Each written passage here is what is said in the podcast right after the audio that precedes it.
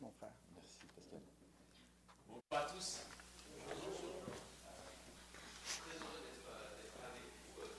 Je m'appelle Raphaël Charrier. euh, je suis donc ici euh, avec mon épouse euh, Marion. Nous avons laissé nos deux enfants, Abigail et, Samuel, chez nous à la maison. Ils sont gardés par la, la grand-mère. Euh, d'avoir la mamie pendant deux semaines. Et on est très content aussi euh, de pouvoir faire ce- avoir l'opportunité de, de vous visiter. On, avait entendu parler de vous, maintenant nos yeux vous voient. Et euh, nous sommes bénis de parcourir la, nouvelle province, la, belle province, pardon, euh, pendant toute cette semaine et en même temps de rencontrer tous les frères et sœurs. Et c'est euh, à chaque fois pour moi un émerveillement quand j'ai l'opportunité de me déplacer, de goûter à la réalité de la communion fraternelle et de l'Église une, l'Église du Seigneur, la même famille. C'est quelque chose d'unique, je pense, qu'on vit en tant que chrétien quand on se déplace et on rencontre d'autres personnes, mais on sait qu'on est frères et sœurs. Et il y a un lien euh, euh, réel créé par le Seigneur et qui permet une possibilité de rentrer en communion euh, vraiment vite. Et on voit qu'on est animé vraiment par la, même foi, le même amour pour le Seigneur. On a tellement en commun alors qu'on ne se connaît pas. Comment c'est possible? Eh bien, par la joie de faire partie de la même famille de Dieu. Donc, je suis vraiment content d'être euh, d'être avec vous. Merci pour votre accueil euh, chaleureux. Euh, J'aurais aimé rester plus longtemps, mais bon, voilà, il faut qu'on aille visiter aussi d'autres églises pendant la semaine. Et je tiens à vous transmettre les salutations de vos frères et sœurs de Grenoble, la ville où je sers le Seigneur comme pasteur, donc l'église chrétienne évangélique de Grenoble, et vous avez les salutations généreuses des, des anciens et des frères et sœurs de l'église. Alors, euh, nous allons euh, ensemble euh, ce matin parler d'un sujet difficile, peut-être l'un des plus difficiles pour le chrétien à aborder, le sujet qui est celui de la souffrance. Parler de la souffrance, des épreuves, est vraiment un sujet qu'on aimerait pouvoir toujours éviter, qui ne devrait pas exister selon nous. C'est difficile d'en parler euh, dans le monde et c'est difficile d'en parler aussi dans l'Église. Mais en même temps, la souffrance a quelque chose d'universel. Nous avons tous souffert ici dans cette salle, à divers degrés. Nous avons tous souffert, connu des épreuves. En ce moment même, nous souffrons tous. Il y a des choses que nous vivons qui pèsent sur notre âme. Et il y a, hélas, une autre certitude, c'est que nous allons souffrir encore. C'est la vie. C'est comme ça, c'est inévitable. Nous allons souffrir. La question n'est pas de savoir euh, si nous allons souffrir, ni quand, ni comment, car hélas, nous allons souffrir. Et ce sera malheureusement plus dur, plus surprenant, plus injuste et plus long qu'on ne l'imagine. Voilà, vous avez bien fait de m'inviter. Je suis le, porteur de, bonnes nouvelles. Comment plomber l'ambiance euh, générale. Mais oui, mais c'est la vie. C'est inévitable. Et en plus des grandes épreuves de la vie, ben, il y aura les petites. Les petites épreuves insignifiantes de tous les jours, mais qui nous usent. Les moqueries, le rejet, les désaccords, les disputes, les échecs, les incertitudes, les déceptions, et j'en passe. Comment euh, pouvons-nous vivre cette vie, garder notre espérance et notre confiance en Dieu malgré ce lot de souffrances? Et j'ai vu, hélas, beaucoup de gens s'éloigner de la foi parce qu'ils pensaient que la vie chrétienne devait être un long fleuve tranquille. D'autres dire que les épreuves viennent d'un manque de foi en Dieu et que si notre foi était sincère, alors nous devrions avoir la belle vie. Et les personnes qui annoncent ce faux évangile, ces faux prophètes, ces faux docteurs, comme Jésus les nomme, euh, il y en a de nombreux euh, dans l'Église. La pire chose à faire quand on est malade, Euh, nous avons un site en France qui s'appelle Doctissimo. Je ne sais pas s'il est connu ici. Oui, vous l'avez aussi. C'est d'aller taper ces symptômes sur Doctissimo. Comme ça, on transforme une petite fièvre d'un virus à un cancer. Et, la pire chose quand on est chrétien, c'est de taper pourquoi je souffre sur Internet. Parce que là, on va découvrir qu'on a un démon, qu'on manque de foi, qu'on a, etc. Voilà, ça va se transformer en catastrophe pour nous. Il nous faut donc une solide théologie de la souffrance ancrée dans les Écritures. Parce que si notre foi ne s'enracine pas dans une connaissance intime et profonde de qui est Dieu, si nous ne développons pas cette confiance en lui, les épreuves dessécheront notre foi et nous risquons de l'abandonner. Et celui qui va nous enseigner ce matin, c'est l'apôtre Paul. L'apôtre Paul était un spécialiste en souffrance. On aurait pu dire qu'il a eu un doctorat en souffrance, tellement il en a connu. Il a souffert toute sa vie, mais à travers toutes ces souffrances, c'est ce que nous allons voir dans ce qu'il nous enseigne, Paul a découvert quelque chose qui va au-delà de ce que l'on peut imaginer. Et je bénis le Seigneur d'avoir inspiré Paul dans le texte que nous allons euh, lire ensemble ce matin, parce que c'est un texte, un des textes, je crois, dans le Nouveau Testament qui nous donne le plus de force, le plus d'encouragement dans notre quotidien. Et ma prière est que si vous avez le cœur lourd, si vous êtes découragé, eh bien que la parole du Seigneur puisse vous réconforter et vous fortifier. Je vous invite à lire avec moi dans la deuxième lettre de Paul aux Corinthiens au chapitre 12.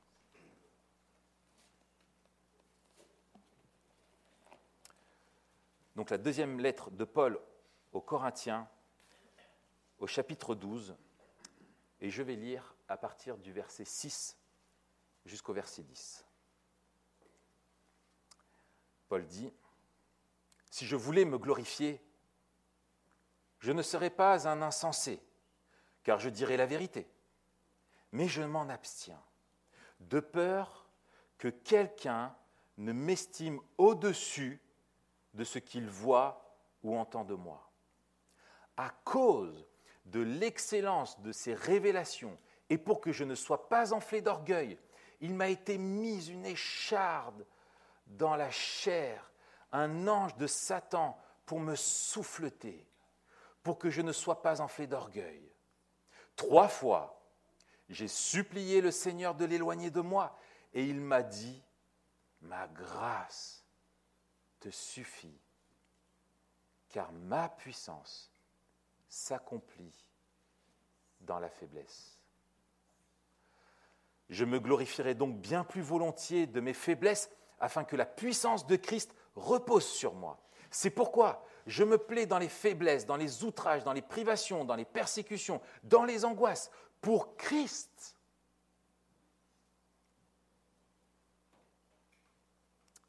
En effet, c'est quand je suis faible, pardon, en effet, quand je suis faible, c'est alors que je suis fort.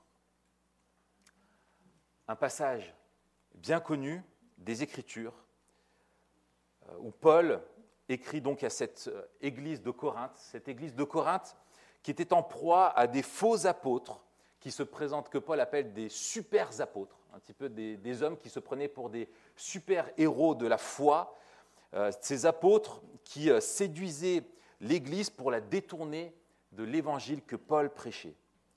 Et pour la détourner, cette Église, ces hommes mettaient en avant leur pédigré, un pédigré spirituel, des hommes qui étaient prétendument détenteurs de vision qui, qui les poussait à avoir un ministère avec une autorité particulière. Ils mettaient en avant leurs dons et leurs révélations et en profitaient au passage pour rabaisser l'apôtre Paul. L'apôtre Paul, lui, refuse de tomber dans le débat stérile et le débat de la surenchère avec eux parce que selon lui, lui, Paul, n'a rien à faire valoir qui vienne de lui. Pourtant, Paul a été au bénéfice d'une grâce incroyable. dans le passage qui précède celui que nous voyons aujourd'hui, Paul rappelle que 14 ans plus tôt, 14 ans plus tôt, le Seigneur lui a donné une vision du paradis, une vision du ciel. Et Paul lui-même a du mal à mettre les mots sur l'expérience qu'il a eue, mais cette expérience a nourri son enseignement de l'Évangile et lui a permis de développer son espérance eschatologique, de développer son ministère de prédicateur de l'Évangile de Jésus-Christ. Mais, mais, hélas, depuis cette révélation, Paul souffre. Ce merveilleux cadeau a été accompagné d'une surprise à laquelle il ne s'attendait pas. Vous savez, c'est comme quand on reçoit un, cadeau euh, par un courrier promotionnel, mais il faut regarder l'astérisque et lire en bas en tout petit ce qui va avec. Il faut bien faire attention. Et donc, ce que je vous propose, c'est de nous poser trois grandes questions euh, de compréhension. Nous allons, euh, autour de trois grandes questions, essayer de comprendre ce qui arrive à Paul et ensuite voir ce que cela implique pour nous. Et la première question que nous devons nous poser, c'est de quoi Paul souffre-t-il? De quoi souffre-t-il? Au verset 7, il nous le dit, il m'a été mise une écharpe dans la chair, un ange de Satan pour me souffleter. L'écharde dont Paul souffre est une métaphore. Une métaphore euh, euh, que Paul utilise et beaucoup euh, d'encre a coulé parmi les spécialistes pour essayer d'identifier qu'est-ce qui faisait souffrir tant l'apôtre Paul. Et je crois que passer du temps à égrener les différentes hypothèses sans avoir de certitude, c'est passer à côté de l'intention pour nous dans le cadre de l'Église. Il me semble qu'en restant vague, l'apôtre Paul nous permet de nous identifier à lui et de faire le parallèle avec nos vies. C'est une épreuve qui le fait souffrir depuis 14 ans. 14 ans de souffrance. 14 ans, vous imaginez? Paul sait de quoi il parle. Cette épreuve est vraiment mystérieuse. Et Paul réunit l'impensable pour nous en une même phrase. Il dit, il m'a été mis, sous-entendu par le Seigneur, un ange de Satan pour me souffleter. Dans la même phrase. Mais quel mystère Quel mystère pour nous Paul réunit l'impensable. Satan était la cause immédiate de l'épreuve de Paul et Satan est instrumentalisé par Dieu lui-même. C'est troublant extrêmement troublant pour nous. Et c'est bien normal. Et je crois que nous devons accepter la tension dans laquelle l'apôtre Paul nous place.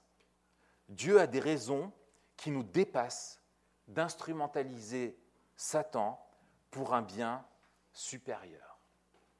Et l'illustration ultime de cela, c'est la croix. Et nous le voyons avec Judas. Satan est entré dans Judas pour trahir Jésus, et la mort de Jésus était le plan de Dieu pour notre salut. Donc oui, Satan peut nous attaquer directement pour nous faire souffrir, mais Dieu sait l'utiliser mystérieusement pour un bien qui est plus grand. Et comment Paul réagit à cette épreuve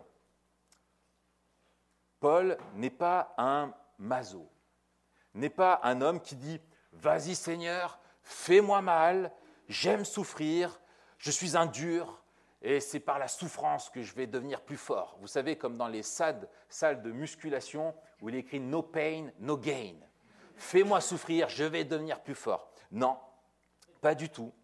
Paul a plaidé pour que la souffrance cesse.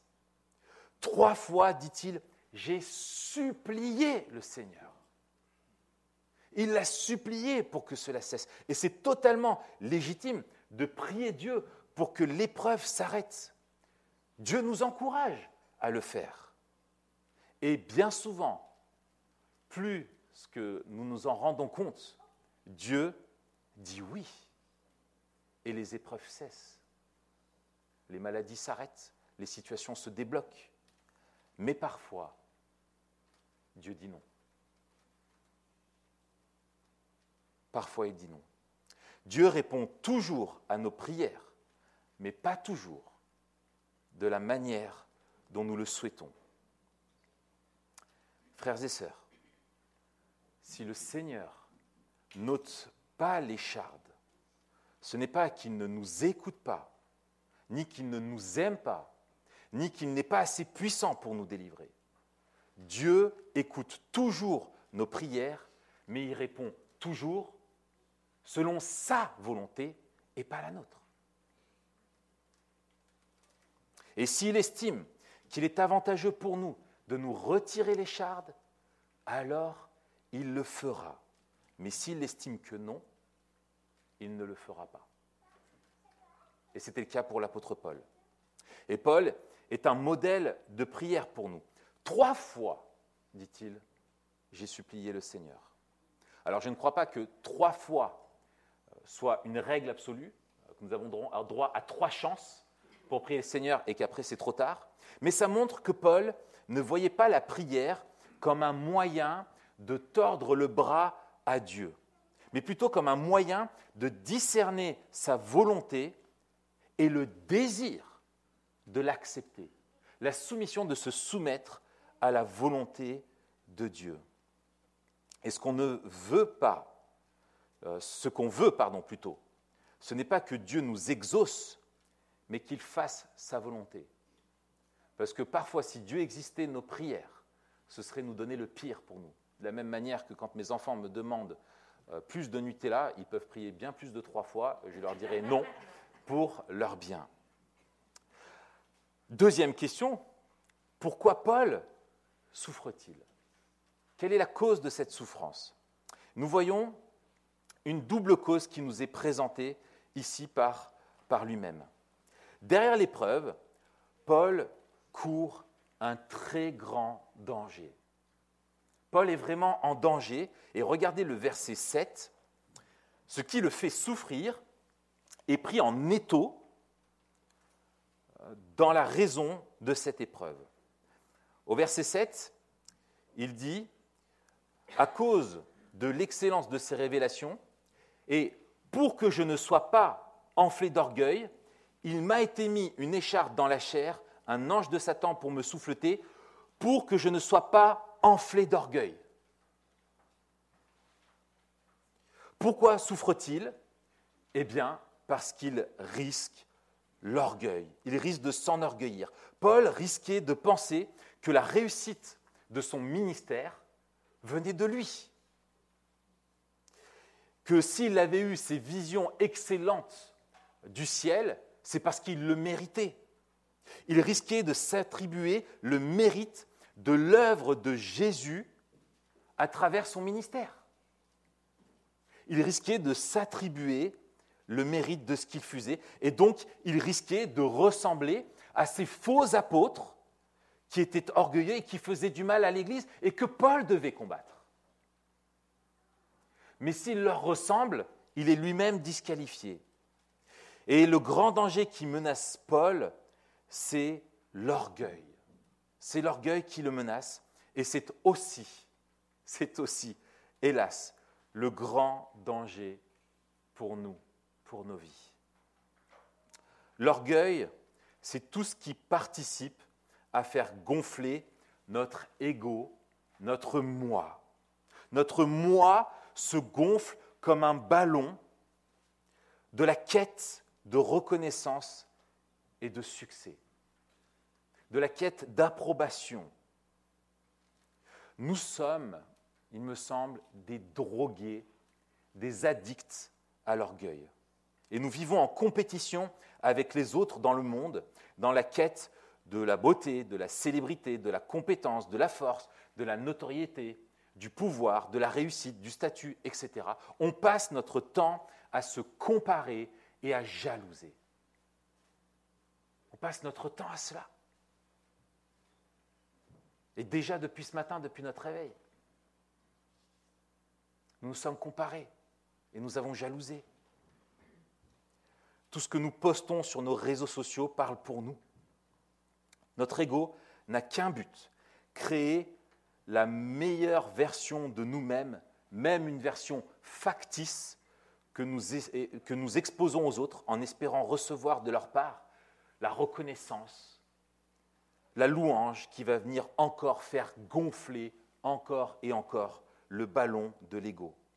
Et plus le ballon de l'ego est gonflé, plus on se sent aimé, plus on se sent valorisé, plus on se sent estimé, méritant. Les amis, l'orgueil est notre plus grand danger. L'orgueil est notre plus grand danger. Il cause plus de souffrance dans le monde que toute autre chose, que tout autre virus, que toute autre maladie. Il est une bien plus grave maladie pour nos âmes que n'importe quelle épreuve que nous allons traverser. Et quelle est la raison singulière pour laquelle Satan a été chassé du ciel? L'orgueil. Et nous devons faire très attention. Vouloir vivre pour le Seigneur ne nous protège pas de ce cancer. Paul lui-même devait lutter avec. Il était en lutte avec cela.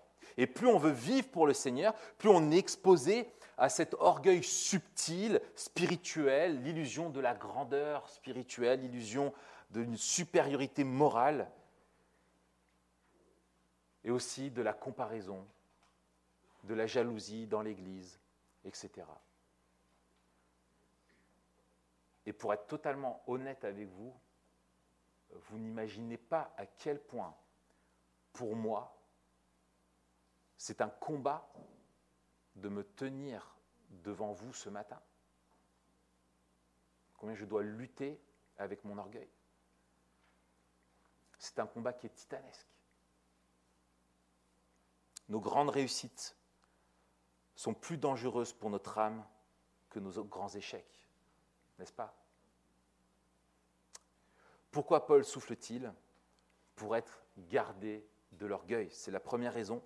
Mais il y a une deuxième raison qui est associée pour qu'il comprenne encore plus l'étendue de la grâce. Jésus protège Paul de l'orgueil qui le menace en lui prescrivant, comme le bon médecin de son âme, une écharde qui vient faire éclater le ballon de son ego. Ce n'est pas le succès qui va faire progresser le ministère de Paul, mais une plus grande compréhension de la grâce. Plus Paul comprendra ce qu'est la grâce, plus il sera un serviteur fidèle de l'Évangile. Et Jésus lui révèle cela avec une tendresse infinie. Les paroles qu'il lui adresse directement, nous ne savons pas comment Jésus s'est adressé euh, exhaustivement à Paul, n'est-ce pas? Mais nous avons euh, ce qui s'est passé à Damas. Pourquoi me persécutes-tu? Et là, nous avons Jésus qui lui dit, Ma grâce te suffit, car ma puissance s'accomplit dans la faiblesse.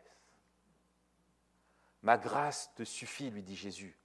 La grâce de Jésus envers Paul n'est pas qu'un sentiment, pas qu'une disposition de son cœur, elle est ce que Jésus a fait pour Paul, pour le sauver, et qu'il ne méritait pas.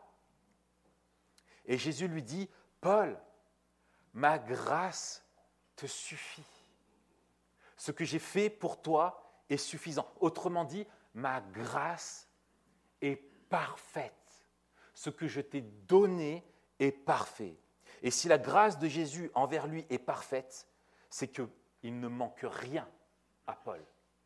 Paul a tout reçu ce dont il avait besoin.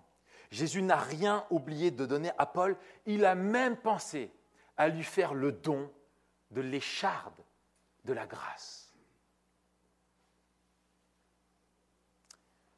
Et Jésus utilise cette écharde comme un instrument. Paul est en danger de s'enorgueillir, de se, croire comme étant supérieur aux autres, et il est affaibli. Et la faiblesse le rend fort.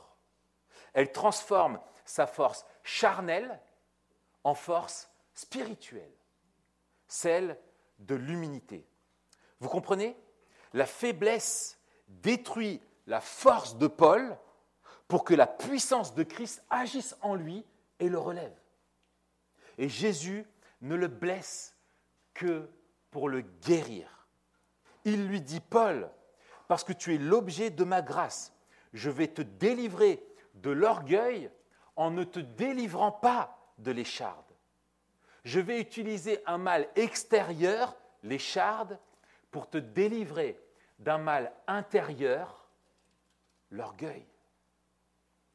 Ma grâce te suffit, car ma puissance s'accomplit dans la faiblesse. L'épreuve fait partie de notre formation spirituelle.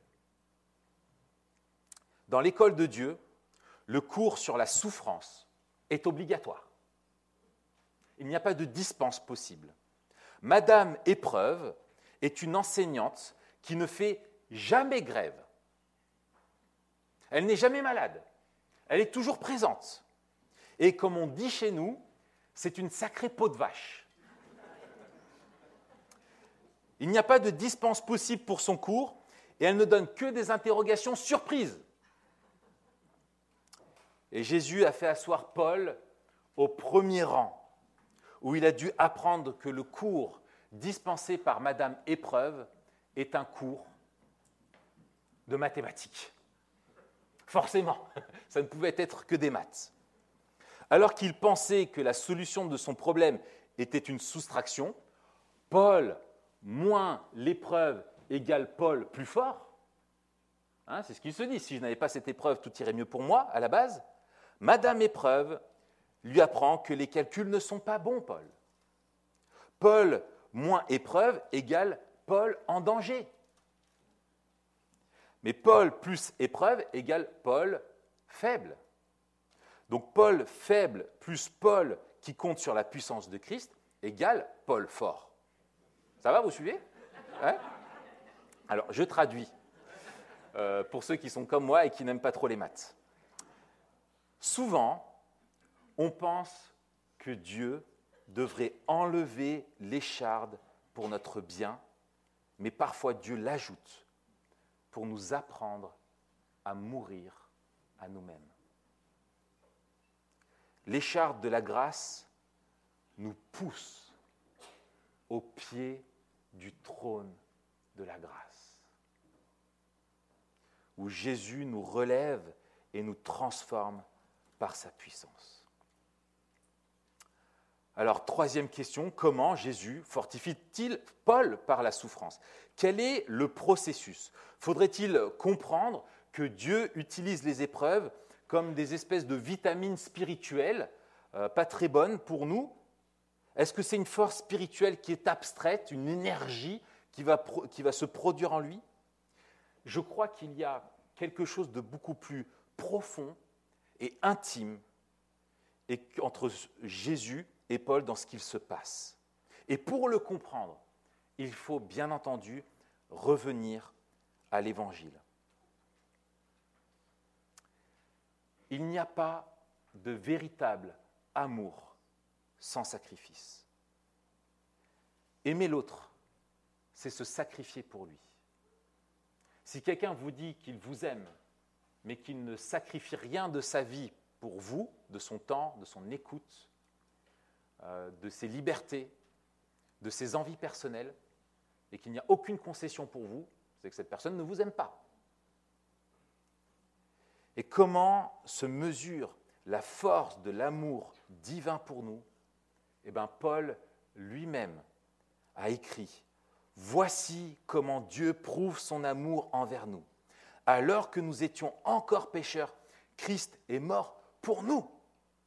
Romains chapitre 5, verset 8. La force de l'amour de Jésus pour nous se mesure à ce qu'il a sacrifié pour nous. La force de son amour, l'étendue de son amour se mesure à ce qu'il a été prêt à sacrifier pour nous. Et l'écharde qui a percé Jésus c'est le poids de nos péchés. C'est cette écharde-là qui l'a blessé. Nos péchés l'ont cloué sur la croix et il a souffert pour nos fautes. Il a subi la condamnation que nous méritions. Dans Gethsemane, Jésus a supplié trois fois. Trois fois, Jésus a supplié le Père. Il l'a supplié que l'écharpe lui soit enlevée, mais le Père a dit non. Le Père a dit non, car le plan était qu'il manifeste sa puissance à travers la mort et la résurrection de son Fils.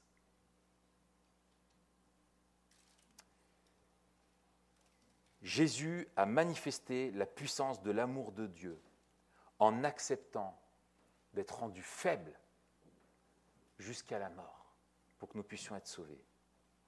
Pour pouvoir donner sa vie, il fallait d'abord que Jésus la perde. Et il a accepté de le faire pour nous. Et à son tour, Paul a supplié trois fois Jésus que l'écharpe lui soit enlevée, mais Jésus lui a dit non. Non. Car son plan, c'est qu'il manifeste sa puissance dans la faiblesse de Paul. Et Paul lui-même établit le lien juste un petit peu plus loin, au chapitre 13, au verset 4.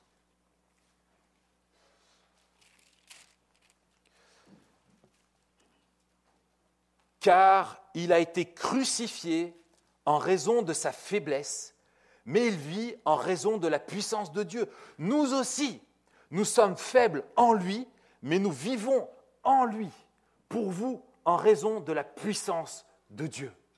Waouh Quel lien établit Paul ici Jésus s'est affaibli pour offrir sa grâce à Paul, alors à son tour, Paul accepte d'être faible pour que Jésus manifeste sa puissance à travers lui. Paul veut donc qu'il n'y ait aucun doute que tout ce qu'il fait, tout ce qu'il endure, tout ce qu'il fait par Jésus est pour Jésus. Il n'agit que à travers la puissance de Christ en lui.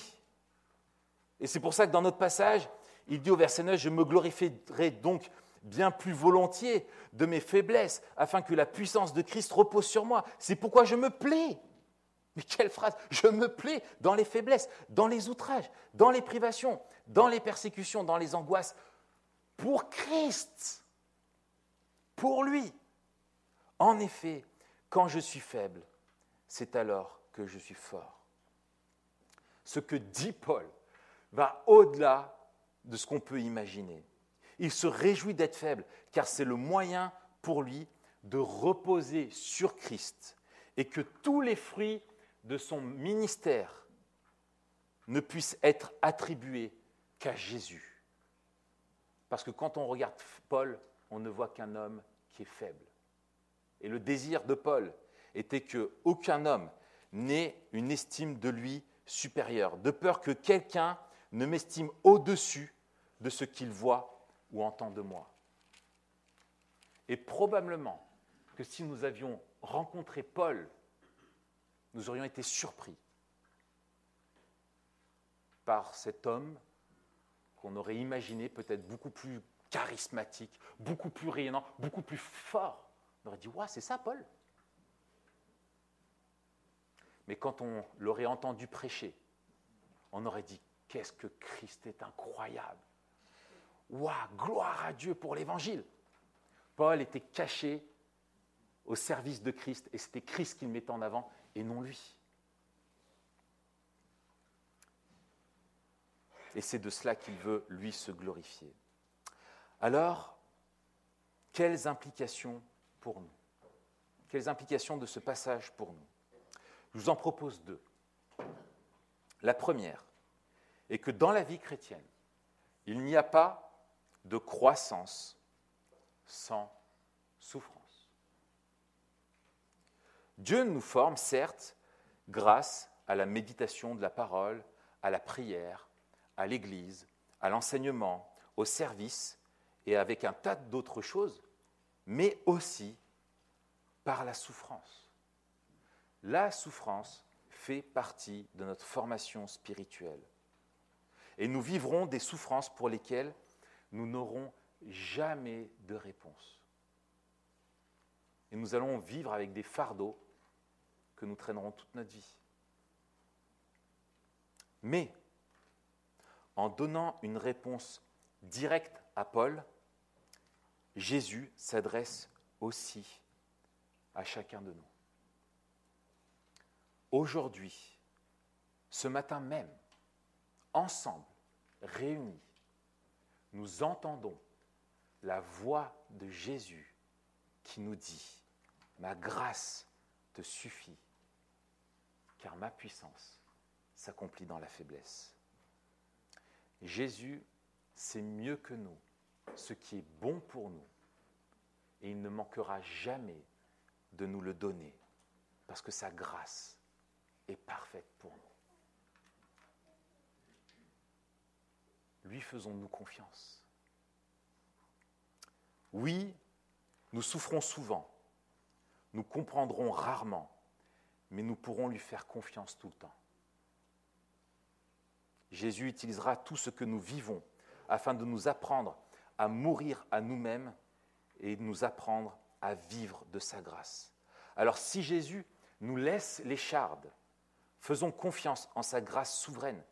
Prions pour comprendre qu'elle nous enseigne l'humilité et la dépendance en lui.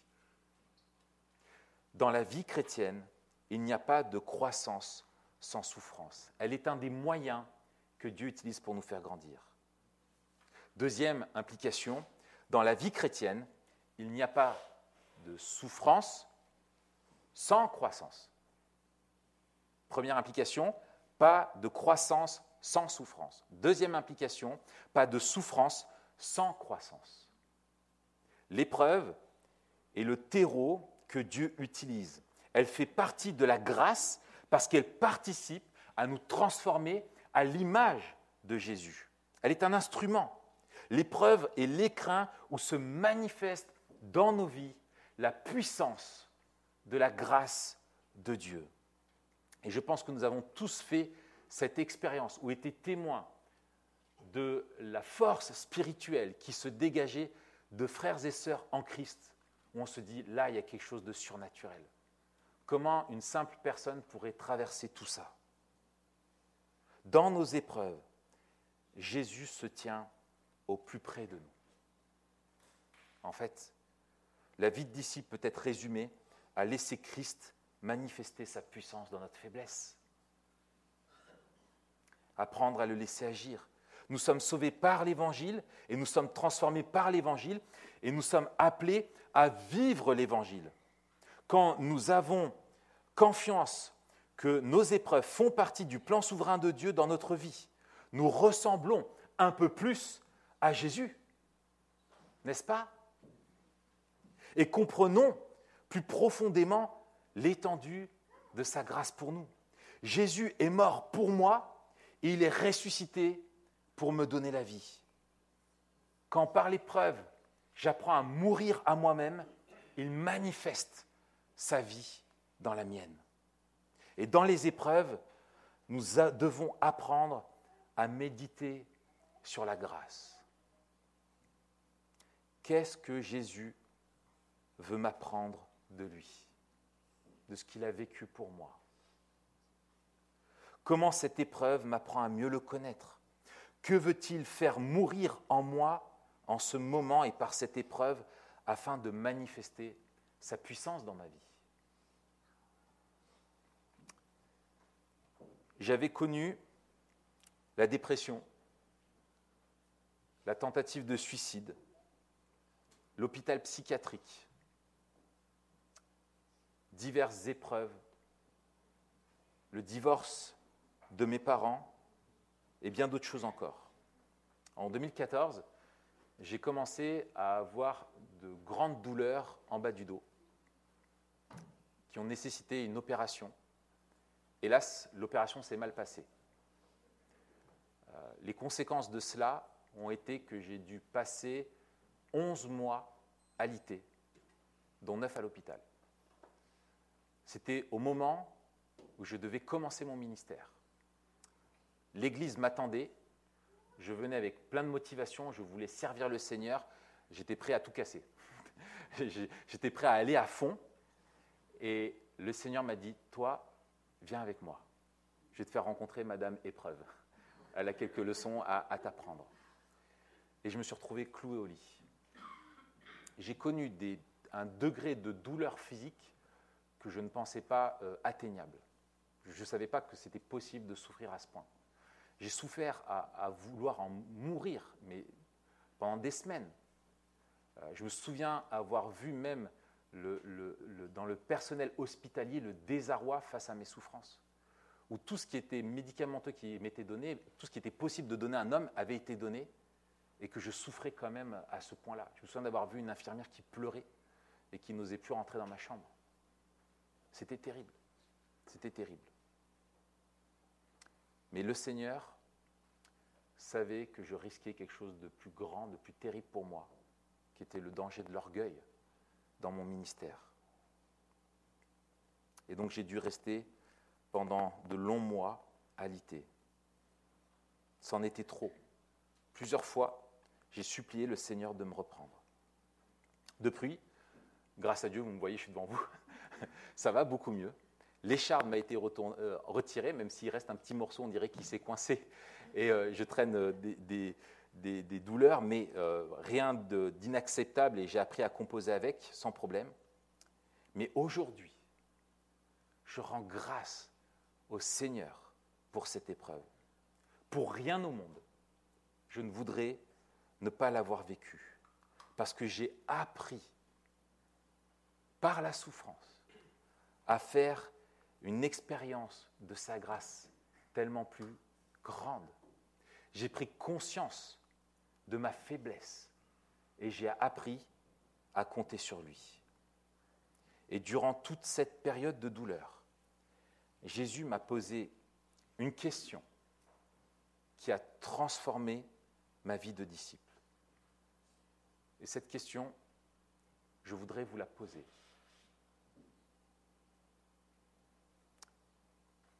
Jésus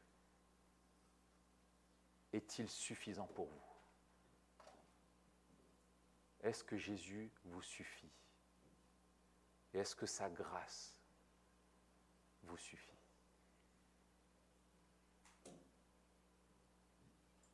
Prions.